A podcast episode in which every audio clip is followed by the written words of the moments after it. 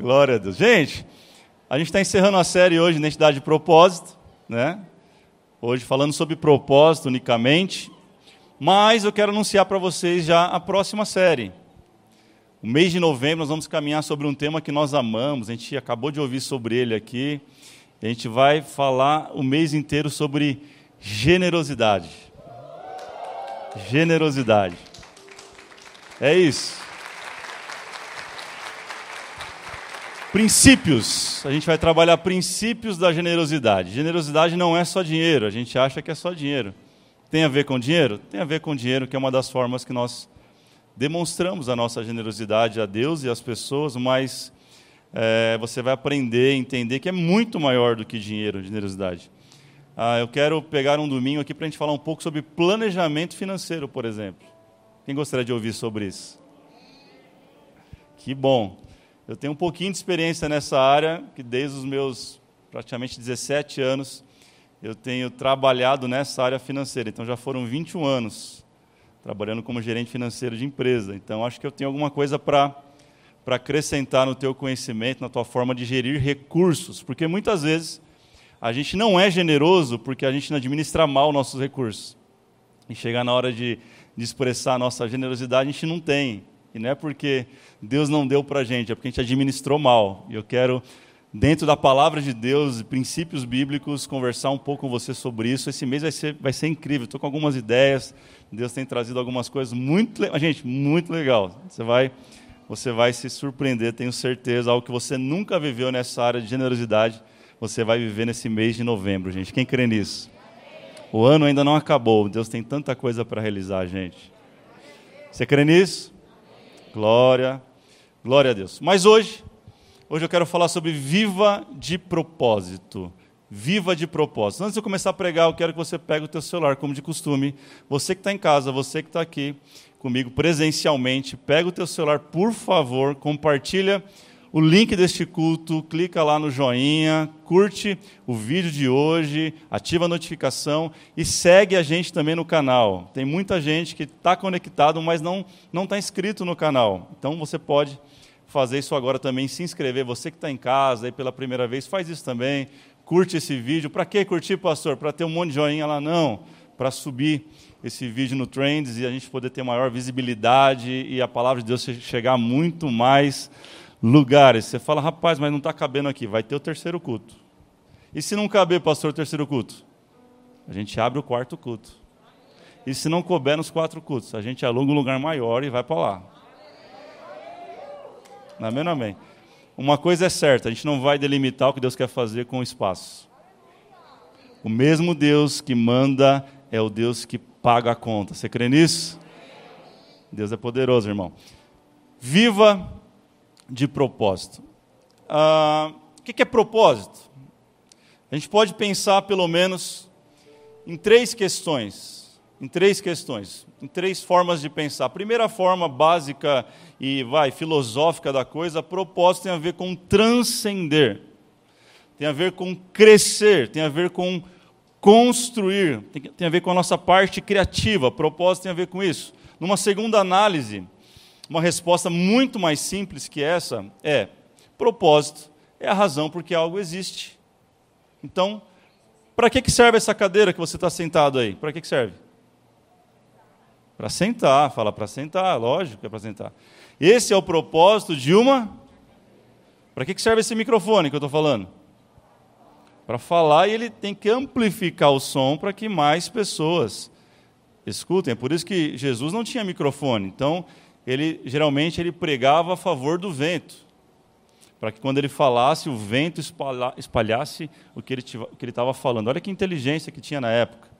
É por isso que ele pregava num barco na beira da, do mar, porque o vento do mar que sopra em direção à areia levava aquilo que ele estava falando, e é por isso que 5 mil pessoas conseguiriam ouvir.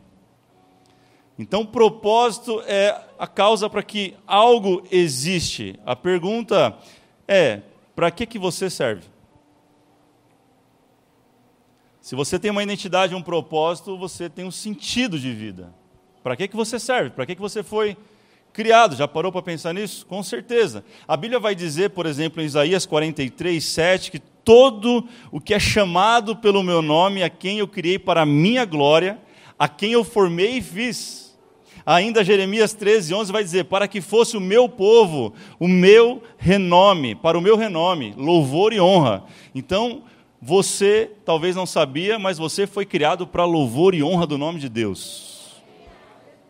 Em segunda análise, o teu propósito é honrar a Deus. Deus te fez para o louvor e a glória dele, para exaltar o nome dele, para glorificar o nome dele. Então você já tem que saber disso, escreve isso, nunca mais esqueça isso. Alguém perguntar para que você serve? Eu sirvo para exaltar o nome de Deus.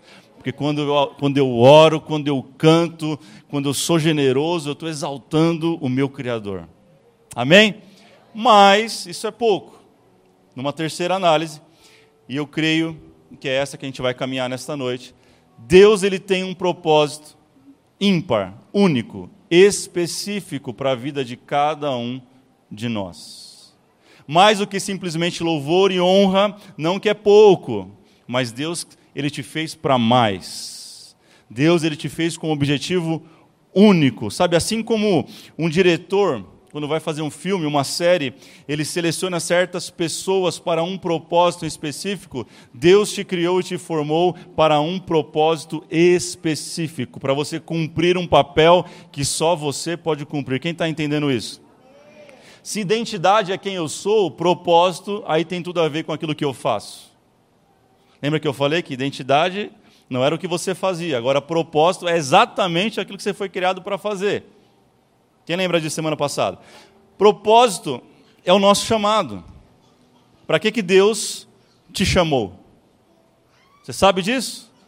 Por que, que Ele te chamou? Por que Ele te criou? Olha o que a palavra diz em, lá, vai dizer que Abraão foi chamado por um propósito específico. Qual, gente? Diga assim: pai de multidões. Moisés, um propósito específico. Qual? Tirar o povo do Egito. Elias, teve um propósito específico, ir contra os profetas de Baal e vencer, lembra? Caiu fogo do céu, queimou todo o holocausto, enfim. Sansão nasceu para poder guerrear contra os filisteus, por exemplo. Ah, quem mais? Samuel, para ser um profeta. Davi, para ser o maior rei de Israel. Maria, nasceu para dar a mãe para Jesus Cristo, o Filho de Deus, aquele que traria salvação ao mundo. José, José, nasceu para cuidar de Jesus Cristo. Olha aqui como tem a ver o propósito. João Batista, João Batista, ele nasceu para preparar o caminho de Jesus, diz a palavra. E Jesus, para que, que ele nasceu? Para arrancar o pecado da humanidade. Tudo que Deus faz tem um propósito. Diga isso, tudo que Deus faz tem um propósito. Você precisa entender isso nessa noite. Deus te fez por um propósito, para um desígnio. E para isso a gente vai analisar e estudar um pouquinho a vida do profeta Eliseu, que está lá em 1 Reis, abra a tua Bíblia, capítulo 19, verso 19. 19 e 19. Eliseu, você talvez já deve ter ouvido falar sobre ele. Quem foi Eliseu? Eliseu foi aquele que sucedeu Elias, o profeta Elias. Foi aquele que serviu a Elias durante um tempo. Foi aquele que aprendeu com Elias, caminhou com o profeta Elias, aquele que eu acabei de falar, que derrotou os profetas de Baal. Quem foi esse homem? Eliseu foi aquele que viu Elias sendo levado numa carruagem de fogo, a sua capa caiu, ele pegou a capa dele, e ele deu sequência ao ministério profético de Elias. Esse é Eliseu. Esse texto que nós vamos ler aqui em 1 de Reis, 19, 19 até o 21, vai falar um pouco sobre o chamado dele e como isso desenrolou. E talvez dentro disso eu creio que Deus vai falar comigo e com você. Um pouco para a gente descobrir qual que é o nosso propósito. Quem quer descobrir, diga amém. amém. Vamos lá. Então Elias saiu de lá e encontrou Eliseu, filho de Safate. Ele estava arando com doze parelhas, parelhas de bois e estava conduzindo a décima segunda parelha. Elias alcançou e lançou a sua capa sobre ele. Olha o que ele disse. É, e Eliseu deixou os bois e correu atrás de Elias e falou assim: Deixa-me dar um beijo, despedida em meu pai e minha mãe. Disse ele: Então irei contigo. Olha o que Elias diz para ele: Vá e volte, pelo que eu lhe fiz. Verso 21. E Eliseu voltou, apanhou a sua parelha de bois e os matou. Queimou o equipamento de arara para cozinhar a carne e a deu ao povo, e eles comeram. Depois partiu com Elias e se tornou o seu auxiliar. Coloque a mão no seu coração, vamos orar. Pai, obrigado por tudo que o Senhor tem feito nesta noite, neste lugar aqui presente e também aqueles que estão em casa. Pai, eu peço que o Senhor abra o nosso entendimento, que nós possamos ter olhos para ver nesse momento, ouvidos para ouvir, coração para sentir tudo aquilo que o teu Espírito quer comunicar com a tua igreja nesta noite. Fala com a gente não o que nós queremos, mas aquilo que nós precisamos ouvir para o nosso futuro e para o nosso propósito. Essa é a nossa oração. Quem crê comigo, diga amém. Eu quero compartilhar pelo menos cinco princípios que eu aprendo nesse texto, que vão nortear uma vida de propósito. Se você quer de fato descobrir o seu propósito, se você quer de fato ter uma vida de, pro, de propósito, viver de propósito, eu creio que essa noite o Senhor separou para você. Quem, quem crê nisso? Porque muita gente, de fato, apenas existe, mas não vive. Como que é isso? Quando você só respira, mas não cumpre o seu propósito, você tá, só está existindo, mas não está vivendo. Deus não te fez simplesmente para ser um CPF. Deus te fez para cumprir um propósito nessa terra. Algumas coisas. Primeiro, verso 19, olha o que o texto diz. Eliseu estava arando com doze parelhas de bois. Número um, o que eu aprendo aqui: Deus só chama gente ocupada. Deus só chama gente ocupada. Você pode ler a Bíblia de capa a capa, de Gênesis a Apocalipse. Você não vai encontrar Deus chamando pessoas desocupadas para uma obra. Alguém já encontrou isso? Ah, fulano estava ali na rede, deitado e tal. E aí foi Deus que chamou ele. Não. Deus não chama gente desocupada. Gideão, quando foi chamado, a Bíblia diz que ele estava malhando trigo no lagar. Lembra disso? Davi, quando foi chamado, ele era pastor das ovelhas do pai. E não bastando ser pastor das ovelhas do pai, o pai dele chamou ele e falou: Vai lá agora levar uma comidinha para os seus irmãos na guerra. E ele pegou a marmita e foi levar para os irmãos, lembra desse texto? E quando ele está lá, a batalha está acontecendo, ele vê Golias desafiando o povo de Deus e ele fica irritado com aquilo, irado com aquilo, uma ira santa, vamos dizer assim.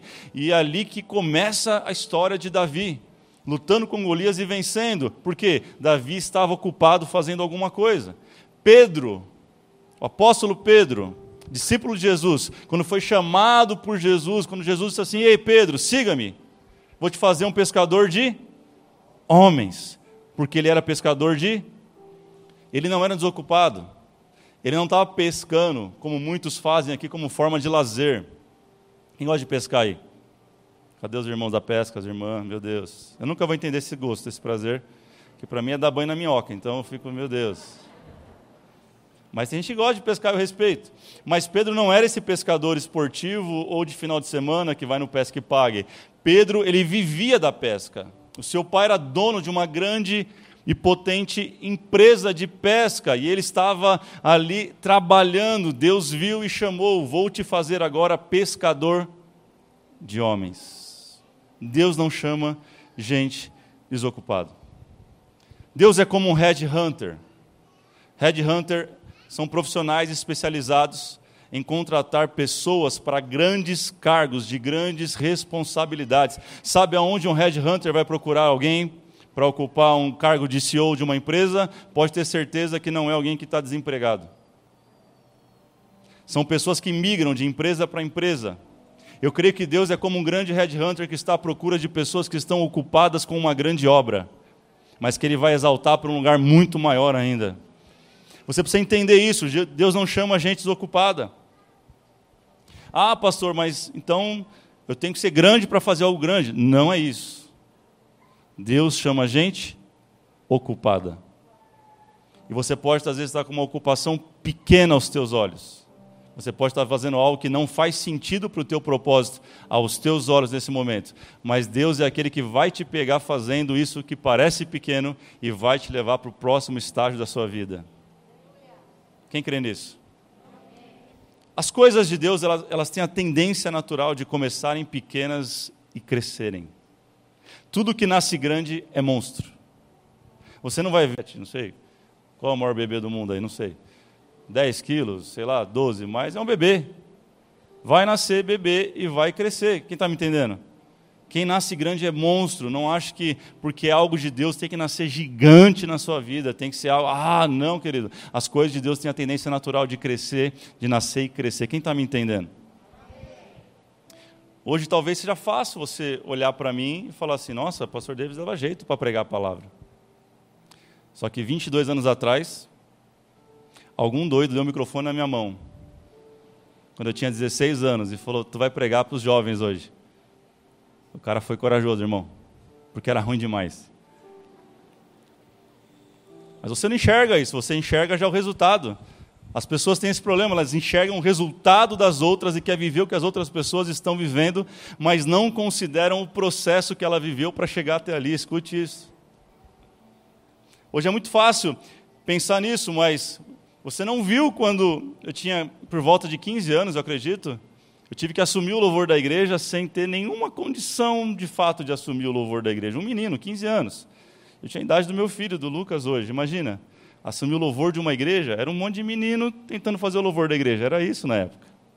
Minha irmã cuidava na época, ela foi, foi estudar em outro país. Eu acabei sendo o cara do momento. No momento não tinha outro. E aí falou: vai que é tua, Tafarel. A gente não entende muitas vezes porque Deus coloca a gente em alguns lugares. Com 15 anos eu não entendi o que Deus queria comigo no louvor da igreja. De criança eu tinha tocado gaita, flauta doce, eu tinha tocado bateria de dedo, eu tinha tocado de tudo na igreja. E eu não entendia, mas Deus um dia queria, estava no coração dele que o além do véu nascesse. E somente em 2007 isso foi acontecer. Deus já via algo grande nascendo. Quem está me entendendo? Pare de olhar para o resultado do outro e foque naquilo que Deus tem na tua vida. Sabe, Elias estava ali, Eliseu estava focado nele, porque ele sabia que a hora que ele fosse levado, quem pegasse a capa de Elias ia dar seguimento no ministério de Elias. Ele estava lá, sabe? Ele estava lá. A Bíblia vai dizer que ele era agricultor. Ele estava fazendo o que, gente? arando a terra. Ele era agricultor. Eu quero liberar uma palavra de Deus sobre a tua vida. Talvez o que você está fazendo hoje não tenha nada a ver com o seu propósito, mas daqui a pouco vai fazer total sentido onde Deus quer te levar. Gente, ele não era profeta, ele era agricultor. Trabalhava com os bois ali, arando a terra, cultivando a terra. Esse, isso era o trabalho que ele herdou do pai, mas de repente alguém jogou uma capa nele e falou: Me segue vou te fazer um profeta. Cara, isso é poderoso. Isso é poderoso. O que, que eu faço enquanto não acontece nada? Gente, continua produzindo, continua fazendo, continua servindo, continua fazendo aquilo que você está fazendo, não pare no meio do caminho. Lucas 9 diz assim: ó, ninguém que põe a mão no arado e olha para trás é apto para o reino de Deus. Deus estava treinando Eliseu no campo arando a terra quando ele chamasse ele, ele jamais ia voltar para trás. Quem está me entendendo? Se identidade é algo que aponta para o meu presente, quem eu sou em essência, o propósito é algo que vai apontar diretamente para o seu futuro. Eu vejo Deus tipo tipo seu Miyagi. A molecada não sabe, sabe que é seu Miyagi? Sabe ou não? Cadê a molecada aí? É. Lançou o Cobra, Cobra Kai agora, que é a sequência né, do, do Karate Kid.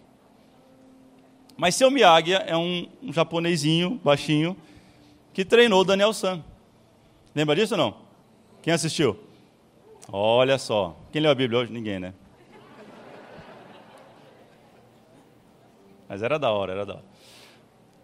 O que, que ele fazia com Daniel San? Daniel San? falava: põe casaco, tira casaco. Lembra? Põe casaco, tira casaco. Aí agora você vai pintar a cerca, Daniel. Dava, deu para ele lá a lata de tinta e Daniel ficava lá, pincel. Ele falava, seu Miyagi, para que fazer isso, seu Miyagi? Eu quero, quero aprender a lutar, os caras estão batendo em mim toda hora, eu preciso aprender a lutar. Faz o que eu estou mandando, pinta cerca, não sei o quê. Daniel San não sabia, mas seu Miyagi estava preparando ele para aquilo que ele ia viver lá na frente. Deus é mais ou menos igual o seu Miyagi na nossa vida. Ele está colocando algumas coisas para a gente fazer e viver que a gente não faz o menor sentido agora. Mas daqui a algum tempo vai fazer total sentido para a tua vida quando ele achava que ele estava lá pintando a cerca, na verdade estava fortalecendo os golpes de defesa. Quando ele achava que estava colocando a roupa e tirando a, a blusa somente, ele estava aprendendo a se esquivar do seu inimigo. Assim Deus vai fazer na tua vida. Assim como ele fez com Eliseu, que estava arando a terra, não entendeu nada, foi chamado para ser profeta. Deus vai revelar o teu futuro daqui a pouco. Mas enquanto isso, ei, não pare de fazer o que você está fazendo. Deus está desenvolvendo habilidades na sua vida, no anonimato, para poder expor a tua vida. Porque Ele não quer a tua vergonha, Ele quer a tua honra. Quem está me entendendo, diga amém. Escuta isso, quando chamou, quando Elias chamou Eliseu, a vida dele foi mudada, a vida da tua família vai mudar. Quando chegar o chamado de Deus na tua vida, você entender, ficar alinhado com isso, tudo à sua volta vai fazer sentido. Amém, gente? Não sei se você sabe, Elias ele era o maior profeta da sua época. E quando ele lança a capa em Eliseu, ele está dizendo para Eliseu que ele ia ser maior ainda. Escute isso. Deus tem grandes coisas para fazer na tua vida. Abrace o propósito, amém, gente? Número 2, verso 20. Em segundo lugar, olha o que diz: Eliseu deixou os bois e correu atrás de Elias e disse: ó, Deixa-me dar um beijo de despedida em, meus, em meu pai e minha mãe. Disse: Então eu irei contigo. Número dois, Eliseu ele cumpria propósitos divinos. Olhe para alguém e fala assim: ó, cumpra princípios. Cumpra princípios. Primeiro mandamento com promessa, qual que é da palavra de Deus? Honra teu pai e tua mãe, para que seus dias sejam prósperos e longos para que você tenha vida e vida em prosperidade. Esse é o primeiro mandamento com promessa, amém? Quando eu cumpro princípios, Deus cumpre promessas. Diga isso. Quando eu cumpro princípios, vamos lá, gente. Quando eu cumpro princípios, Deus cumpre promessas. Olha o que Eliseu está falando. Ei, o chamado é bom, Elias. Uau, que incrível, mas espera aí, deixa eu dar um beijo no meu pai e na minha mãe. Sabe o que ele está dizendo? Deixa eu voltar e honrar aqueles que me geraram. Deixa eu voltar e honrar aqueles que me trouxeram até aqui. Deixa eu voltar e honrar e me despedir daqueles que me trouxeram até este lugar. Sabe que muita gente não está vivendo o propósito porque não está honrando, porque não está cumprindo o princípio com a história dele. Escute isso: tem gente que é cabeção demais. Quando surge uma oportunidade, ela pira o cabeção e vai embora e não cumpre princípio nenhum. Por exemplo, arrumou um emprego melhor. Você nem avisa no anterior. Ah, estava na experiência mesmo. Não, meu irmão. Homens e mulheres de Deus cumprem princípios. Ele vai até o, o antigo patrão e fala: Muito obrigado pela oportunidade que você me deu. Apareceu uma outra oportunidade. Eu estou aqui para agradecer você pela porta que foi aberta. Esses meses eu estava com vocês aqui. Isso é cumprir princípio. Quem está aqui, gente? Quem está entendendo isso aí? Você não vai precisar pisar nas pessoas para chegar onde Deus quer.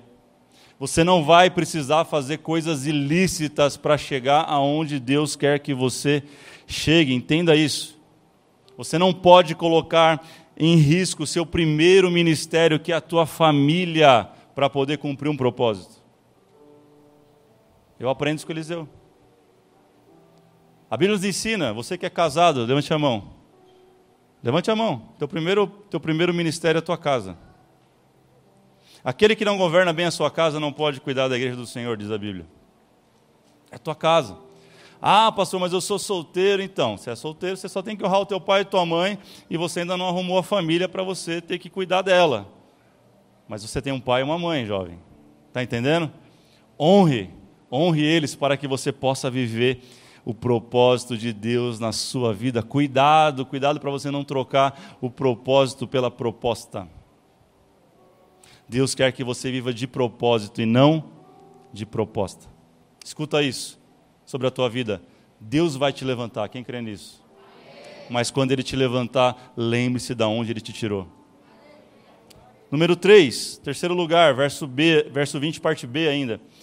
Olha o que Elias responde para Eliseu: Ok, você quer ir lá despedir? Então vá e volte, respondeu Elias, pelo que eu lhe fiz, ou seja, porque eu te chamei, vai lá, está liberado, mas volte para mim. Número 3, anote isso: valorize o seu chamado. Valorize o seu chamado. Quando que eu desvalorizo o meu chamado? Número um, quando eu desperdiço oportunidades que Deus me dá. Se eu pedir para levantar a mão aqui, quem desperdiçou oportunidade, a maioria de nós vai levantar a mão. É ou não é? Quantas vezes a bênção está aqui, ó. A gente tem a capacidade de chutar a bênção para longe. Já, já viveu isso? Eu já vivi isso aí. Porque a gente desperdiça a oportunidade que Deus deu. Número dois, quando eu troco o meu chamado por qualquer outra coisa. Eu estou desvalorizando o meu chamado. Número três, quando eu comparo o meu chamado com o chamado dos outros. Eu nunca vou descobrir o meu propósito enquanto eu ficar olhando para o propósito do outro. Anote isso, entenda isso, grave no seu coração isso. Deus te deu um propósito único para você. Ah, pastor, mas é tão bonito o chamado do outro. Nossa, mas é tão bonito a forma com que Deus usa o outro. Quem nunca pensou isso, gente? Eu também já pensei. Até o dia que eu entendi que eu só posso fazer aquilo que Deus pediu para eu fazer. Deus tem planos para você, a Bíblia diz. Pensamentos de paz e não de mal. Entenda isso, Ele tem um chamado e um propósito para a tua vida. Anote essa frase aqui, ó, sabedoria não é o que você tem, mas é o que você faz com aquilo que você tem. Anote isso. Bora para minha cara, não, não adianta nada. Você vai... Amanhã você já esqueceu se você não anotar. Não sei se você sabe, mas 90% dessa mensagem vai cair no esquecimento amanhã, se você não anotar. Então anote isso. Sabedoria não é o que eu tenho, mas é saber fazer com aquilo que eu tenho. Como assim, pastor? Bem, um cajado na minha mão, gente, um pedaço de pau na minha mão. O máximo que eu ia fazer com ele é para dar na cabeça dos irmãos perturbado. Estou brincando. Eu ia usar para jogar taco. Lembra quem jogou taco na rua aqui? Lembra que você pegava o cabo de vassoura da sua mãe e ela ficava maluca? Então, eu ia usar para jogar taco. Só que um cajado na mão de Moisés abriu um mar. Um estilingue na minha mão, no máximo que eu usava era para derrubar umas latinhas ou quando eu ia para o interior para tentar matar umas pombas.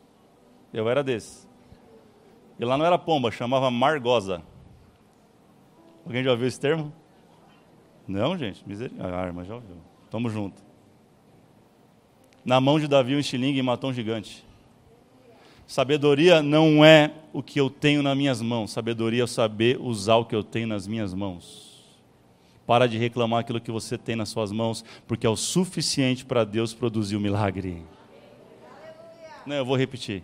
Para de reclamar o que você tem nas mãos e comece a usar bem aquilo que Deus deu para você. Escute isso. Use com sabedoria aquilo que Deus já te deu. Valorize o que você tem. Use com sabedoria. Quem está entendendo isso? Em quarto lugar, verso 21.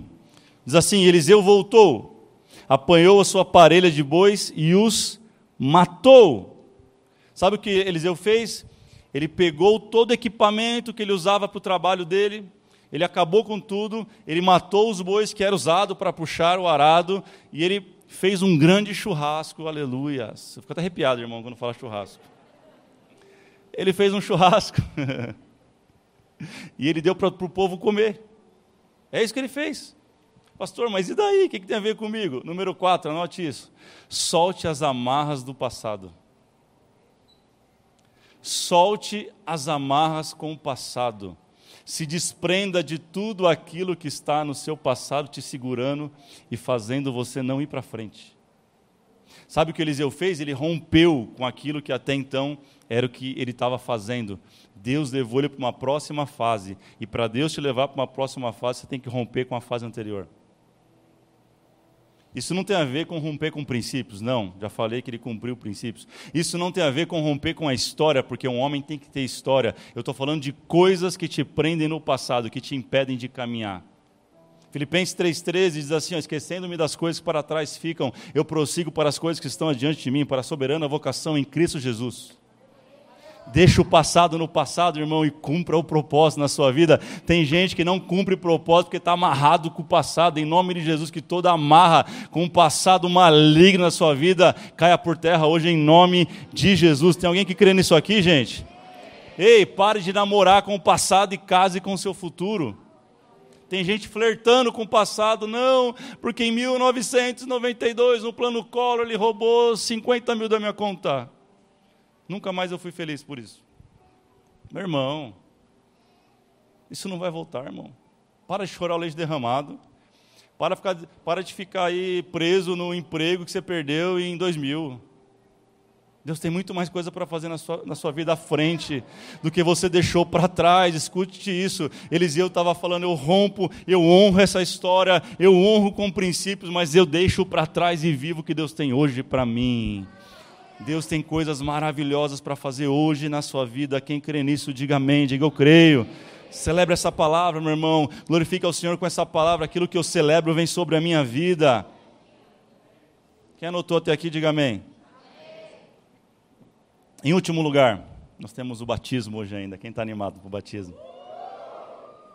Em último lugar, verso 21b diz assim: Depois partiu com Elias e se tornou seu auxiliar. Depois partiu com Elias, tornando-se o seu auxiliar. Talvez você fale, pastor, eu entendi tudo que você falou até agora, mas por onde que eu começo a viver o meu chamado? Qual o primeiro passo para eu viver o meu propósito? Anote isso, número 5. Comece servindo alguém. Comece servindo. Se você ler a palavra de Deus, você vai ver que Eliseu, ele encerrou a sua vida servindo uma geração, gente. Eliseu foi um profeta poderoso nas mãos de Deus. Elias fez sete milagres, a Bíblia diz. Eliseu fez o dobro. A porção dobrada de Elias estava sobre ele. O que, que é isso? Se Elias fez sete milagres, você vai encontrar no ministério de Eliseu 14 milagres. Uau! Ele terminou a sua vida muito bem, Eliseu só que ele começou servindo a Elias. Antes de você servir a uma geração, você vai precisar começar servindo uma pessoa. Antes de você ser relevante para uma cidade, você vai começar a servir a uma pessoa. Antes de você ser relevante no seu emprego, na empresa que você trabalha, ou você é um proprietário de empresa, antes de você ser relevante para uma sociedade, talvez para um país, você vai começar servindo uma pessoa, comece servindo alguém. Eliseu, ele não abriu mão disso, ele não queimou etapas, mas ele começou servindo Elias. Ele falou: Ei, eu quero o que você tem, eu quero aprender do que você tem, eu vou começar a te servindo. Quem aqui quer começar a namorar, jovem? Começa arrumando tua cama. Aleluia. O cara quer namorar, não arruma nem a cama, velho. Começa servindo a sua mãe. Começa ajudando ela a colocar o lixo para fora. Começa lavando louça para ela. Amém, irmãs? A irmã perdeu uma grande chance, não, glória a Deus, bem alto agora. Agora era a hora do fala Deus. Comece servindo, olhe para alguém e fala assim: eu comece servindo. Ei, não despreze os pequenos começos. Eu vou repetir: não despreze os pequenos começos. Eliseu começou servindo Elias, Josué começou servindo Moisés, Davi começou servindo seu pai, Samuel começou servindo a Eli, Timóteo começou a servindo Paulo, os discípulos começaram servindo Jesus. Por que você quer começar por cima, meu irmão? Comece servindo. Comece servindo alguém, comece sendo útil para alguém, comece a fazer a diferença na vida de alguém. Escute isso: servir não é se colocar por baixo, mas servir é se colocar à disposição para a mesma missão. A gente tem um conceito muito errado, porque a gente vem de, um, de, uma, de, uma, ideologia de, de escravo. Escravidão está aí, ela não está tão longe da gente assim como a gente imagina. Não fazem tantos anos assim. E a gente vem com essa mentalidade que servo é escravo. Escute isso. Servo na Bíblia não é escravo. Escravo é escravo. Servo é servo. Jesus não veio para ser escravo de ninguém. Jesus veio para ser? Jesus veio para ser? Servo. Mateus 20, 28. Como filho do homem, que não veio para ser servido, mas para servir e dar a sua vida em resgate por muitos. Ele não veio para ser teu escravo, mas ele veio para servir a tua vida. Escute isso. Servir não tem a ver com se colocar abaixo. Jesus não se colocou abaixo. Mas Jesus ele, ele teve compaixão de mim, de você e serviu a gente. Comece servindo. Fala para alguém, vai, me ajuda, me ajuda. Sei que essa pessoa não está muito afim de ouvir isso, mas fala para ela, comece servindo. Comece servindo, servindo na sua casa, servindo na sua empresa, servindo seu amigo, servindo. Ei, comece servindo na sua igreja, comece servindo ao seu pastor, comece servindo o seu líder. Quem está comigo aqui, diga amém. Gente, comece servindo. É por isso que da, um dos pilares nossos é servir a sociedade. Nós entendemos como igreja estamos aqui estabelecidos não para usurpar de uma cidade, não para usurpar de um governo, não para usurpar das pessoas, se aproveitar delas, mas a gente como igreja aqui está para servir a sociedade. Como eu posso ajudá-lo? Já viu essa frase na camiseta em algum lugar aí, né? Esse tem que ser teu lema, irmão. Tem que ser como é que eu posso ajudar você, como é que eu posso tornar a sua vida melhor. Isso tem a ver com o Evangelho, isso tem a ver com o cristianismo, isso tem a ver com quem Jesus foi e representa para nós, servo de todos. Ele se esvaziou de toda a sua glória, assumiu a forma de servo e serviu a humanidade com a sua vida. Quem é feliz por isso?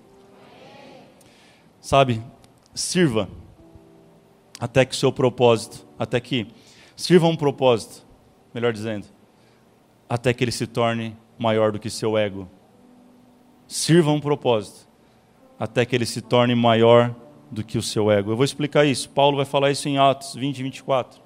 Ele diz assim: Todavia não me importo, nem considero a minha vida de valor algum para mim mesmo. Se tão somente eu puder terminar a corrida e completar o ministério que o Senhor Jesus me confiou, e de testemunhar o evangelho da graça de Deus. O que, que Paulo está falando com isso aqui, gente? Paulo está falando o seguinte: eu sirvo tanto, tanto o propósito de Deus na minha vida, que eu estou disposto a entregar a minha vida ao propósito.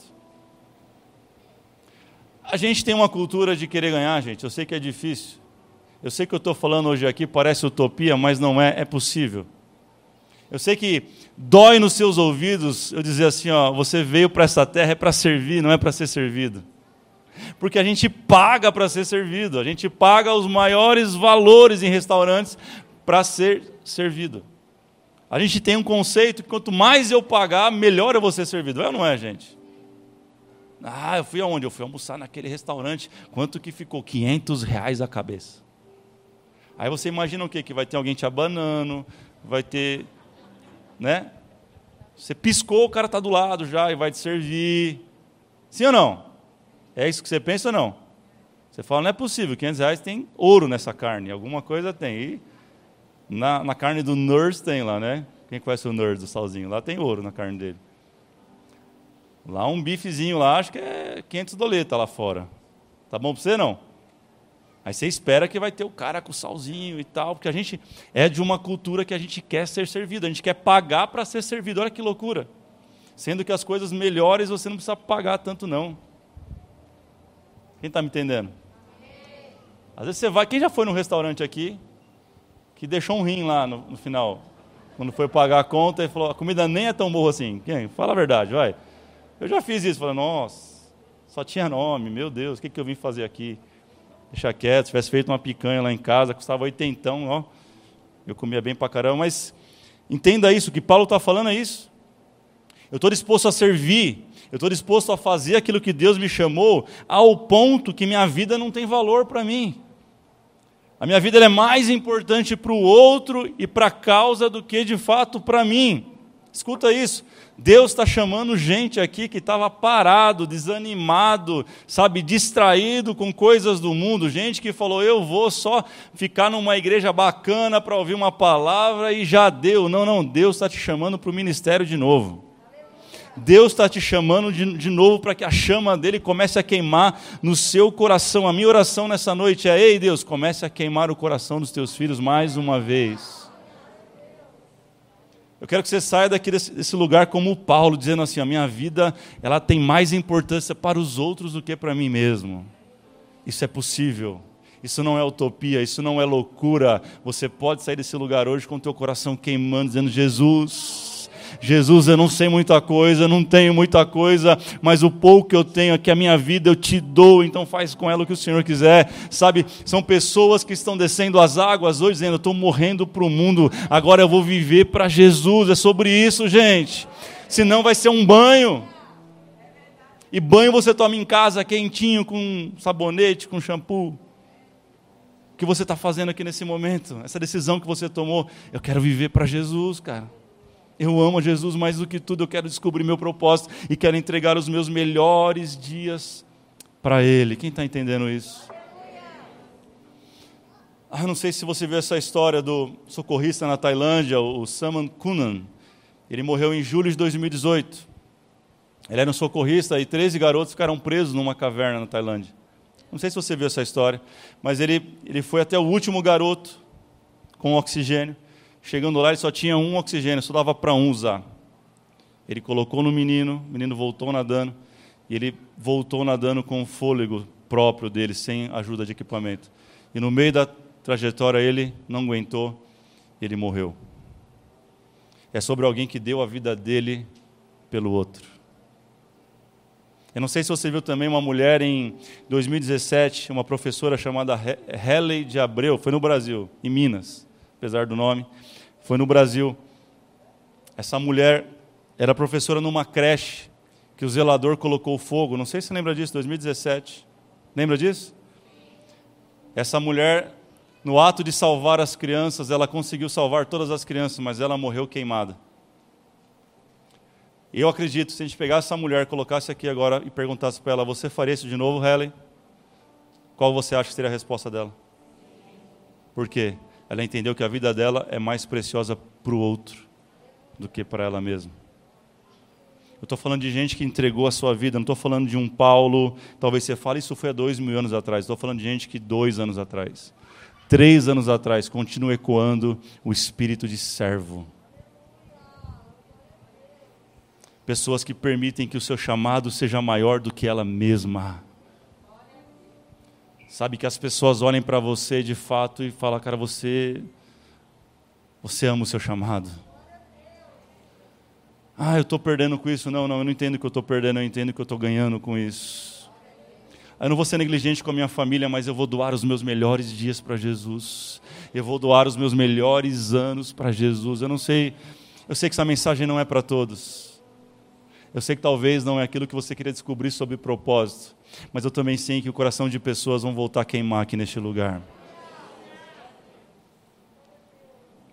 Se você puder, se coloque de pé. Eu quero orar com você e por você. Talvez essa mensagem não está fazendo muito sentido para você, mas eu sei que para outras pessoas está fazendo muito sentido. Escute isso. É melhor se ferir cumprindo o propósito do que, uma, do que viver uma vida sem propósito e insegurança. Martin Luther King disse essa frase que ecoa no meu coração todos os dias.